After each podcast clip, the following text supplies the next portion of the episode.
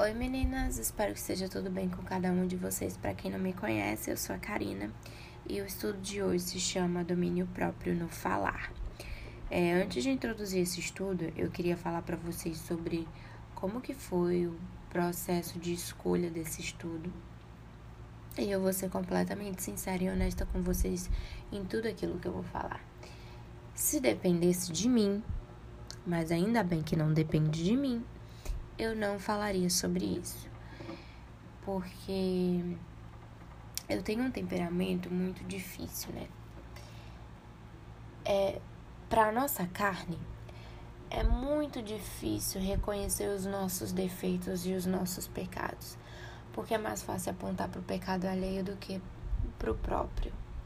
E a gente precisa falar sobre os nossos pecados, sobre os nossos defeitos, reconhecer as nossas falhas para que nós possamos ser tratados e curados. E eu tô aqui reconhecendo e me abrindo para vocês que eu não sou uma pessoa de gênio muito fácil, que eu tenho um temperamento explosivo, que muitas das vezes eu peco porque eu falo demais.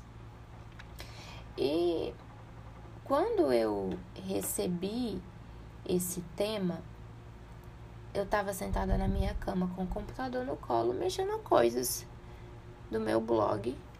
E o Senhor me trouxe isso. E eu comecei a rir. Eu falei, Deus, eu não vou falar sobre isso, não.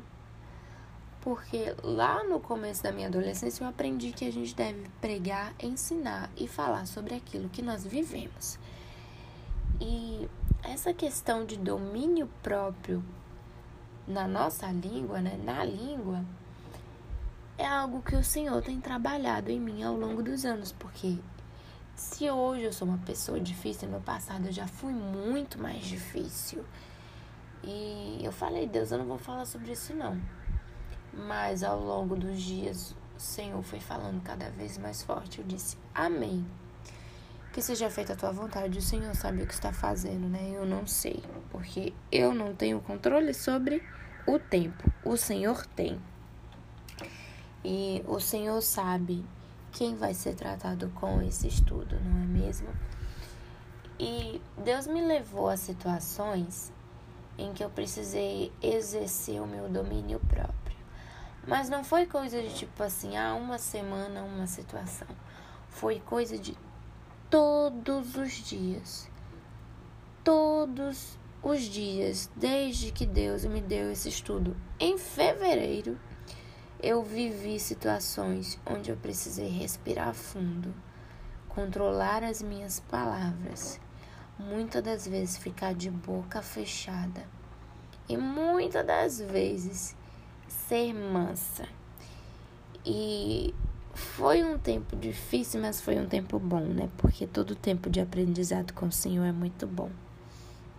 Mas Vamos ser sinceras aqui, muitas das vezes a gente se deixa levar pelas frustrações, pelo calor do momento, pela raiva, pelo ódio e a gente acaba falando demais e acaba pecando por isso. A gente acaba sendo arrogante, a gente acaba sendo muito dura nas nossas palavras e acabamos e acabamos ferindo outras pessoas. E depois a gente percebe, com a cabeça fria, que nós exageramos porque infelizmente a gente mulher tem dessas, né? Mas o Senhor ele quer tratar isso em nós, tratar isso em mim, em você. Eu dividi esse estudo em alguns temas. O primeiro deles se chama a língua e eu quero ler para vocês Tiago, capítulo 3, versículo de 1 a 12, vai ser na versão da NVI. E diz assim: Meus irmãos, não sejam muito de vocês mestres, pois vocês sabem que nós, os que ensinamos, seremos julgados com maior rigor. Todos tropeçamos de muitas maneiras. Se alguém não tropeça no falar, tal homem é perfeito, sendo também capaz de dominar todo o seu corpo.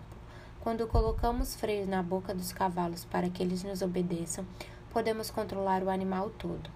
Tomem também como exemplo os navios embora sejam tão grandes e impelidos por fortes ventos, são dirigidos por um leme muito pequeno conforme a vontade do piloto.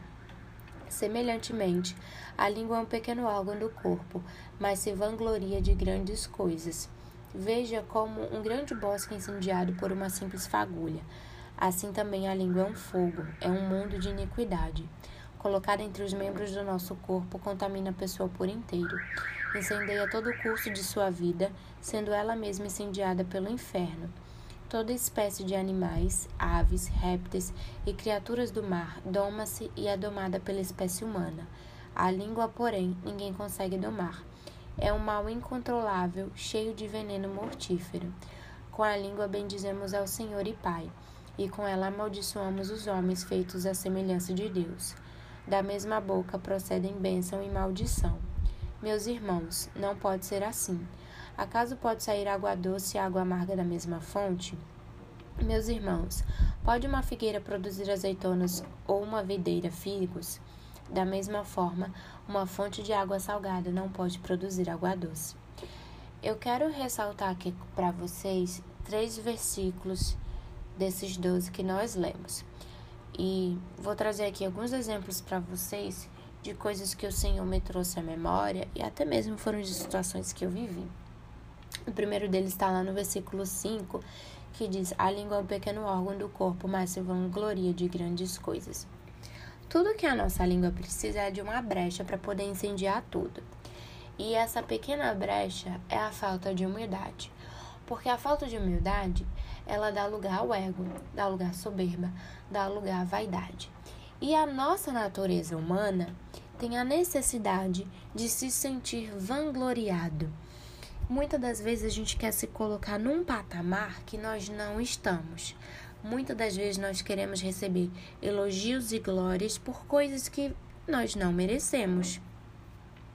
E eu queria ressaltar aqui, é, queria na verdade trazer um exemplo de uma situação que eu garanto que todo mundo já viveu. Sabe aquele indivíduo que chega do seu lado e ele começa a se vangloriar e a se exaltar pelas coisas que tem, pelas coisas que faz, pelas coisas que conquistou, esse indivíduo é um porre, né? E muitas das vezes a gente sente a necessidade de pagar na mesma moeda, de dar uma resposta grosseira. A gente sente a necessidade de colocar aquela pessoa no devido lugar dela e mostrar que a gente é superior e até mesmo melhor do que ela. E se a gente fizer isso, a gente mostra que é semelhante àquela pessoa. Mas muitas vezes nós somos essa pessoa que é um porre. Porque a gente sente a necessidade de se gloriar por coisas que nós muitas vezes não merecemos. Por quê? Porque a gente deu lugar para nossa linguinha, a gente deu lugar para falta de umidade. E uma coisa que a gente precisa entender é que o veneno que sai da nossa boca, ele não contamina só quem está ouvindo. Ele contamina o nosso corpo também. Ele contamina o nosso coração, ele contamina a nossa mente e aí a gente se torna aquela pessoa tóxica que hoje em dia as pessoas amam cancelar, né? Pois é. E é por isso que a gente precisa refrear nossa língua, para que a gente não dê lugar ao que não é devido. O segundo versículo que eu quero trazer, que é o versículo 9, a parte que diz: com ela amaldiçoamos os homens feitos à semelhança de Deus. Muitas vezes a gente profere palavras e desejos de maldição para aquele indivíduo que é um porre, ou para aquela pessoa que a gente não gosta muito, ou para alguém que disse algo que a gente não gosta. A gente começa a dizer que aquela pessoa é desprezível, que aquela pessoa é ruim, que aquela pessoa não vai ser ninguém, que aquela, aquela pessoa é isso e aquilo outro. A gente come começa a proferir um monte de palavra, né? Eu te pergunto, desde quando que isso é uma atitude de cristão? Provérbios 10, versículo 19 diz: Quando são muitas as palavras, o pecado está presente, mas quem controla a língua é sensato. Muitas vezes a gente usa a desculpa do não levo desaforo para casa, não vou ser feita de idiota, não vou dar a minha segunda fase coisa nenhuma, porque eu sou cristã, mas eu não sou besta. E a gente consegue ser pior do que aquela pessoa que está nos afrontando. A gente consegue ser pior do que aquela, do que aquela pessoa que está proferindo palavras duras e ruins pra gente. porque nós damos lugar à nossa carne e pecamos pelo excesso de palavras. Mas nem sempre ter a última palavra é ser sábio e é sair vitorioso de uma discussão.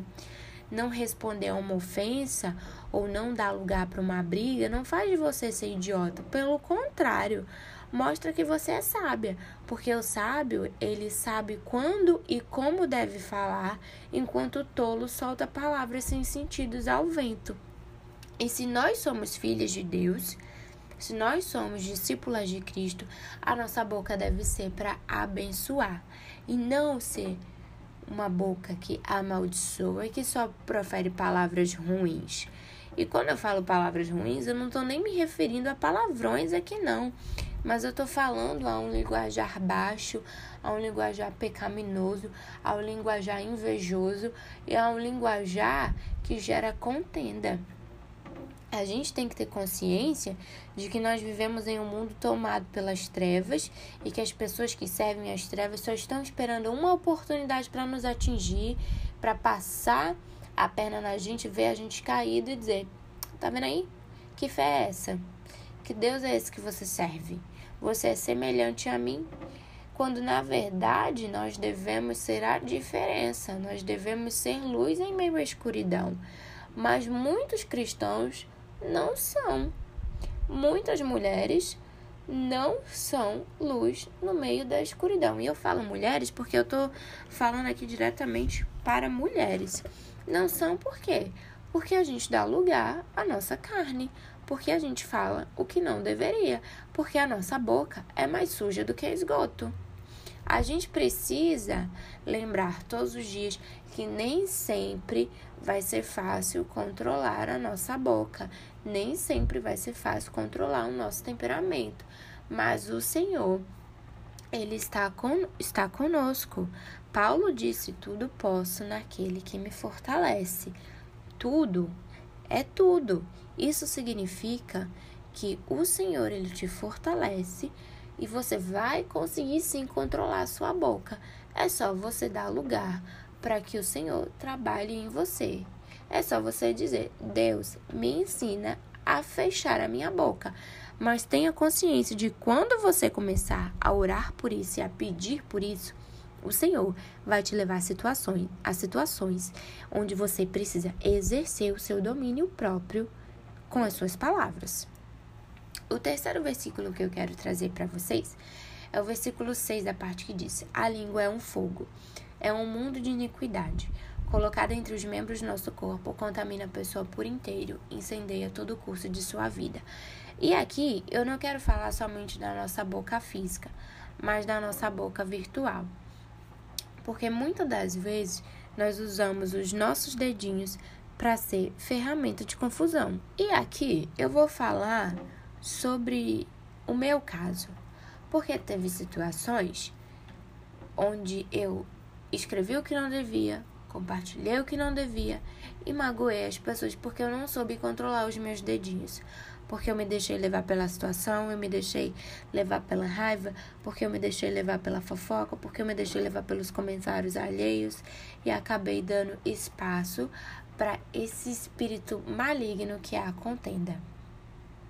Não é fácil, como eu disse, não é fácil controlar as nossas atitudes quando nós estamos com raiva, mas não é impossível e a gente precisa pensar nas consequências das nossas palavras e das nossas das nossas ações. A palavra de Deus fala que a gente pode irar, mas a gente não pode pecar. A gente pode sim sentir raiva, mas a gente não pode dar lugar para que a gente peque por conta da raiva, sabe? A gente precisa também ter consciência de que, ah, eu falei isso porque eu tava no momento da raiva. Não, eu falei isso porque eu dei lugar ao pecado mesmo. Eu posso me irar, mas eu não posso pecar. Muitas das vezes a gente joga a desculpa nos nossos sentimentos como se fosse válido deixar passar por conta daquele momento de raiva. Não, a gente precisa reconhecer, me desculpa, eu estava com raiva e eu errei porque eu falei demais, porque eu compartilhei o que não devia, porque eu feri pessoas que nem tinham nada a ver com a história, mas estavam ali, de certa forma, observando tudo isso. E em rede social, vamos ser sinceros, muitas pessoas não sabem fazer interpretação de texto, mas também Existem aqueles casos onde a gente escreve de maneira para ferir as pessoas. E a gente não pode ser assim, sabe? Muitas vezes eu me pergunto, será que Jesus agiria dessa forma? E a resposta é não. E eu me envergonho muito por ter sido esse tipo de pessoa. A pessoa que gerou contenda porque falou demais em rede social, porque disse o que não deveria, sabe? E a gente precisa tomar cuidado com tudo aquilo que pode nos contaminar e nos levar ao erro. E a gente precisa cuidar daquilo que está ao nosso redor, porque muitas das vezes a gente se deixa levar pela situação e acaba pecando. No livro A Língua, do pastor Silvio Cerqueira, tem um trecho dele que diz o seguinte: O ouvido é o meio mais fácil que o diabo encontra para encher o coração das pessoas de veneno e depois disso o coração impregna a língua delas de veneno. Se você deseja ter uma língua desprovida de veneno mortífero, vigie bem as janelas da alma, pois todos os dias o diabo tenta um acesso ao seu coração através daquilo que você vê, ouve, sente o cheiro, come ou toca. Ou seja, a gente precisa tomar cuidado com tudo que está ao nosso redor, para que a gente não deixe que isso entre pelos nossos ouvidos contamine o nosso coração e contamine a nossa língua. O segundo ponto que eu quero tratar aqui nesse estudo se chama o nono mandamento. Êxodo 20, 16, que é onde está o nono mandamento, diz o seguinte: Não darás falso testemunho para o teu próximo.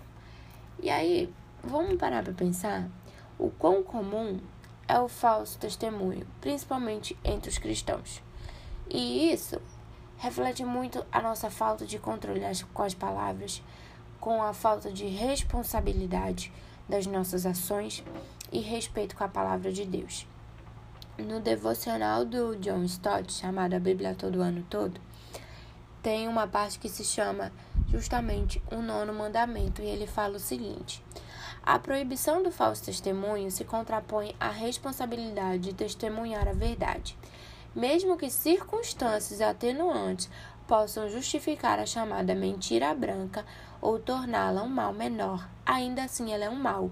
Nossa palavra deve ser reconhecida como digna de confiança e, acima de tudo, devemos dar um testemunho corajoso de nosso Senhor Jesus Cristo.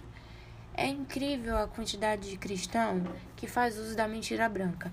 Não existe isso de mentira branca, negra, azul, vermelha, amarela. Mentira é mentira, ponto final e acabou.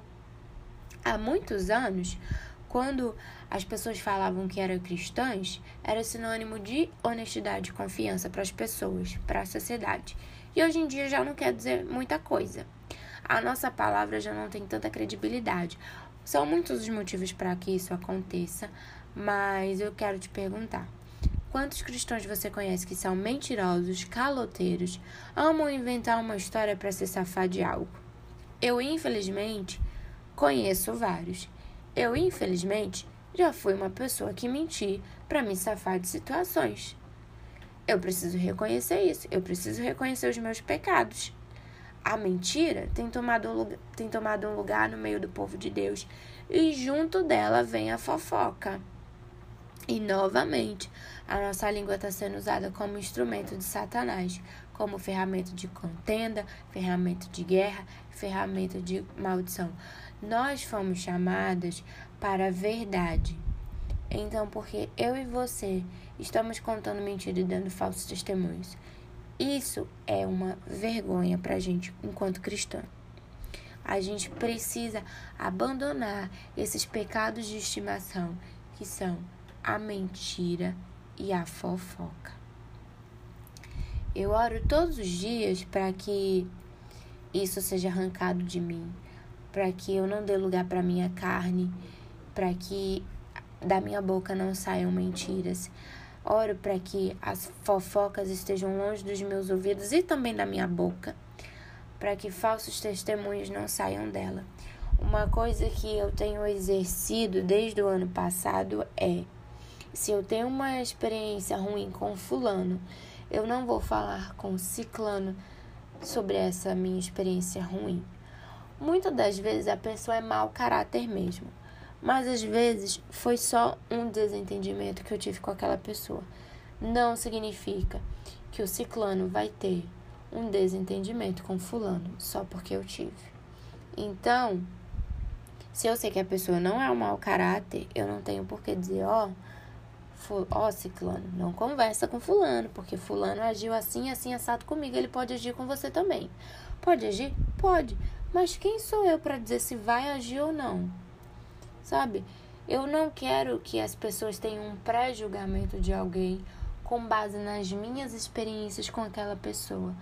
Porque muitas das vezes aquela pessoa pode ter agido de uma determinada maneira comigo porque eu agi de uma maneira ruim com ela também. Então, tem muitas coisas que devem ser levadas em consideração. Às vezes a gente não vai com a cara da pessoa e a gente começa a falar para nossa amiga, ah, aquela fulaninha assim, ah, aquela fulana não sei o quê. Sabe? Eu mesmo já fui muito vítima disso. Eu não tenho uma cara assim muito sorridente. Sabe? Eu chego nos lugares, a minha cara é fechada. Geralmente as pessoas acham que eu sou uma pessoa metida, que eu sou uma pessoa arrogante, quando na verdade eu não sou. Eu posso ter um temperamento, temperamento difícil, mas metido e arrogante isso é uma coisa que eu não sou. Mas as pessoas acabavam falando para outras não se envolverem comigo porque elas viam só a minha cara fechada. Elas não se permitiam ter uma experiência comigo e acabavam fazendo um falso testemunho de mim para outras pessoas. E muitas das vezes a gente faz isso. Às vezes de forma inconsciente, às vezes de forma consciente. No livro A Mulher Vê, da Cristiane Cardoso, ela ressalta várias qualidades da mulher virtuosa. E uma delas casa exatamente com esse ponto que eu quero, que eu estou aqui falando com vocês. No livro diz o seguinte: Uma mulher respeitável está sempre a favor do que é certo. Não há a menor dúvida de que ela vai sempre dizer a verdade e ser honesta. O caráter dela é tal que não há lugar para mentiras em sua vida. Ela sempre diz a verdade e sempre honra a sua palavra.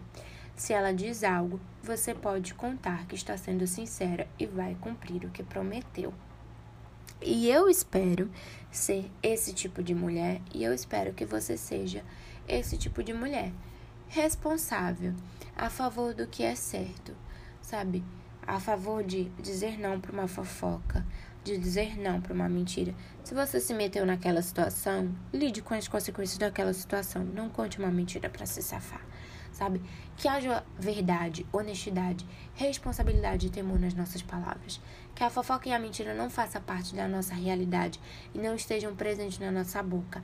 Porque nós não só podemos, como devemos ser mulheres honradas e mulheres virtuosas. O último ponto do estudo que eu quero tratar com vocês se chama domínio próprio e mansidão. E eu quero ler Provérbios 25, versículo 28, que diz: Como a cidade com seus muros derrubados, assim é quem não sabe dominar-se. E a gente precisa não só ter domínio próprio, mas a gente precisa saber dosar as nossas palavras. E um exemplo que eu quero trazer para vocês são de bebês e crianças.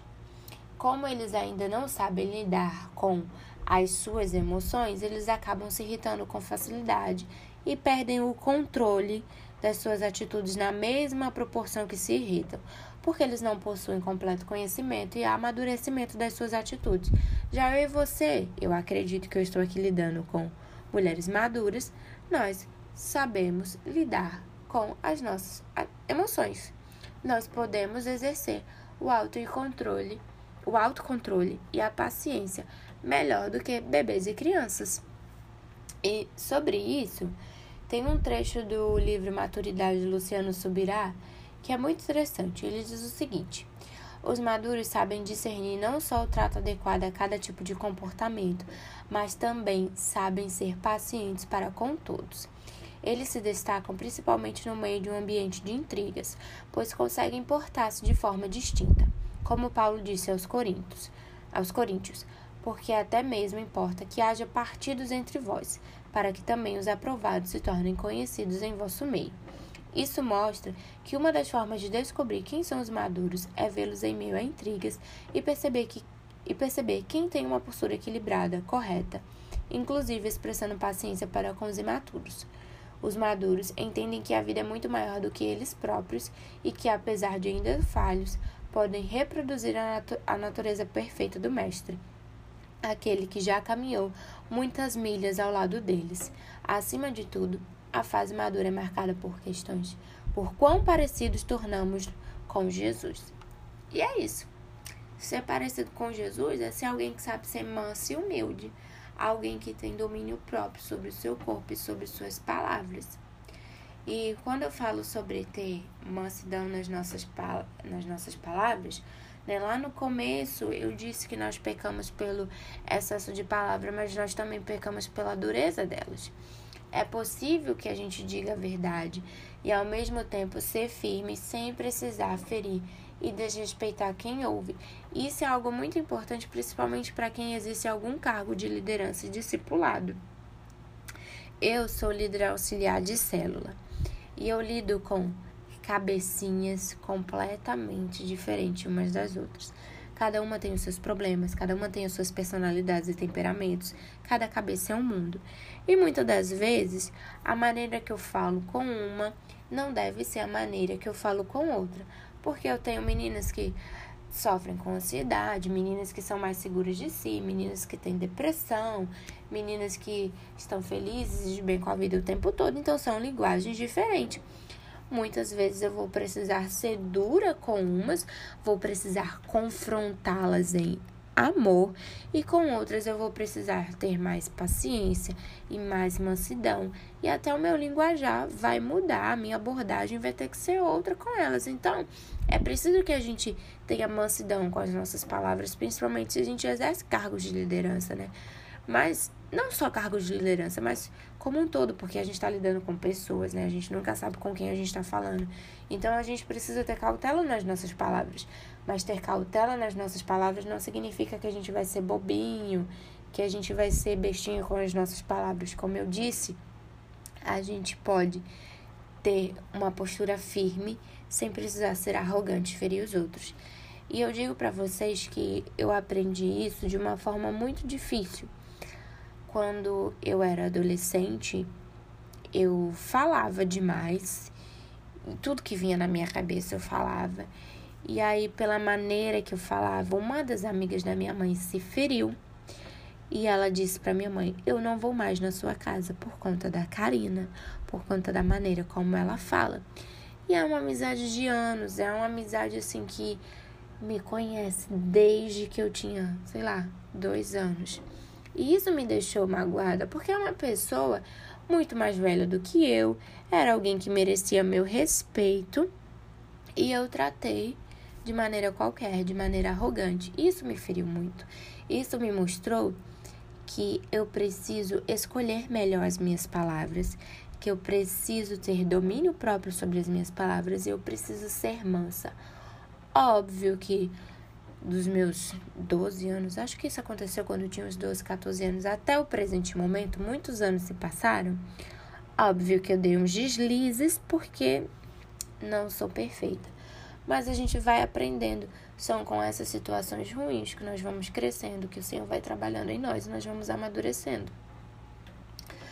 Tem um livro do Bispo Macedo chamado Espírito Santo, e na parte que ele fala sobre a mansidão, tem um trechinho que eu quis tratar aqui para vocês. Ele diz o seguinte: A mansidão revela uma brandura de gênio e índole, que é o resultado de uma verdadeira humildade. Humildade esta resultante do reconhecimento do valor alheio, somado à recusa de considerarmos-nos melhores que o nosso semelhante. A mansidão vem da humildade, né? Quando a gente reconhece que a gente não é melhor ou pior do que aquela pessoa que está nos ouvindo. E eu quero finalizar esse estudo dizendo que não vai ser fácil você controlar a sua carne, não vai ser fácil você controlar seus pensamentos e não vai ser fácil, principalmente, controlar a sua língua. Vão existir situações em que você vai querer ter a palavra final, vai sentir a necessidade de expressar a sua opinião, mas tem algo que eu aprendi foi que não é porque eu tenho muito a falar que eu necessariamente preciso dizer. Muitas das vezes o mais sábio é aquele que se cala. E eu tenho certeza que você não quer ser uma mulher tola. Que você não quer ser uma mulher comparada a uma cidade destruída ou ser chamada de imatura. Eu tenho certeza que você quer ser comparada a uma mulher virtuosa, a uma mulher honrada, uma mulher que as pessoas olham e vê verdade, responsabilidade, maturidade e domínio próprio. Então, saiba se dominar. Controle não só a sua boca, mas os seus pensamentos e as suas atitudes. Lembre-se que você é templo e morada do Espírito Santo. Então, dê lugar para o Senhor trabalhar e lhe transformar em alguém melhor. Reconheça seus defeitos, reconheça suas dificuldades e peça ajuda ao Senhor para que o seu caráter e personalidade sejam transformados para a glória dele. E é isso que eu tenho feito todos os dias colocado a minha personalidade, o meu caráter e o meu temperamento para que o Senhor possa transformar para a glória dele. Para que eu não venha tomar as mesmas atitudes do passado, mas que eu venha crescer, que eu venha desenvolver maturidade nas minhas palavras e nas minhas ações. Para que eu venha ser aquela mulher que não precisa se vangloriar de nada, mas que haja em mim humildade, domínio próprio e mansidão. E é isso que eu desejo para vocês. Que vocês tenham um coração humilde, que vocês tenham mansidão nas suas palavras e domínio próprio nos seus pensamentos, nas suas atitudes e na sua língua. Eu quero finalizar lendo o Salmo 141, versículo 3, que diz: Coloca, Senhor, um guarda à minha boca, vigia a porta dos meus lábios, e que essa seja sempre a nossa oração, para que o Senhor guarde a nossa boca e para que os nossos lábios estejam sempre vigiados, e que da nossa boca saiam palavras de bênção, palavras que levantam ao invés de derrubar. Amém? Eu espero que esse estudo tenha falado ao coração de vocês da mesma forma que falou comigo. E em uma época como essa, eu queria lembrar vocês para se cuidarem, se alimentarem bem, cuidarem da imunidade de vocês, beberem bastante água, tomarem vitamina C, se cuidarem para não pegar nenhum resfriado. Lavem sempre as mãos com água e sabão em outras situações onde você esteja na rua, não tenha como lavar as mãos, façam uso do álcool em gel. Eu sei que o álcool em gel tá bem caro por aí. É, se possível, trabalhar de casa, trabalhe em casa. Vamos orar pelo nosso país, vamos orar pelo planeta, porque a gente sabe que a situação não tá nada fácil, mas o Senhor ele tem o controle de todas as coisas e o Senhor é soberano em tudo, ainda que a gente não entenda, seja na alegria ou na dor, na saúde ou na doença. O Senhor continua sendo Deus, continua sendo soberano e continua sendo rei sobre todas as coisas. Então, vamos orar pelo povo de Deus, vamos orar por aqueles que têm famílias que estão contaminados com o COVID-19 e vamos nos cuidar para que a gente não pegue o vírus e não contamine outras pessoas. Lembre-se sempre, não entrem em desespero, mantenham a calma, sejam paz em meio ao caos. Amém? Deus abençoe vocês. Um beijo enorme.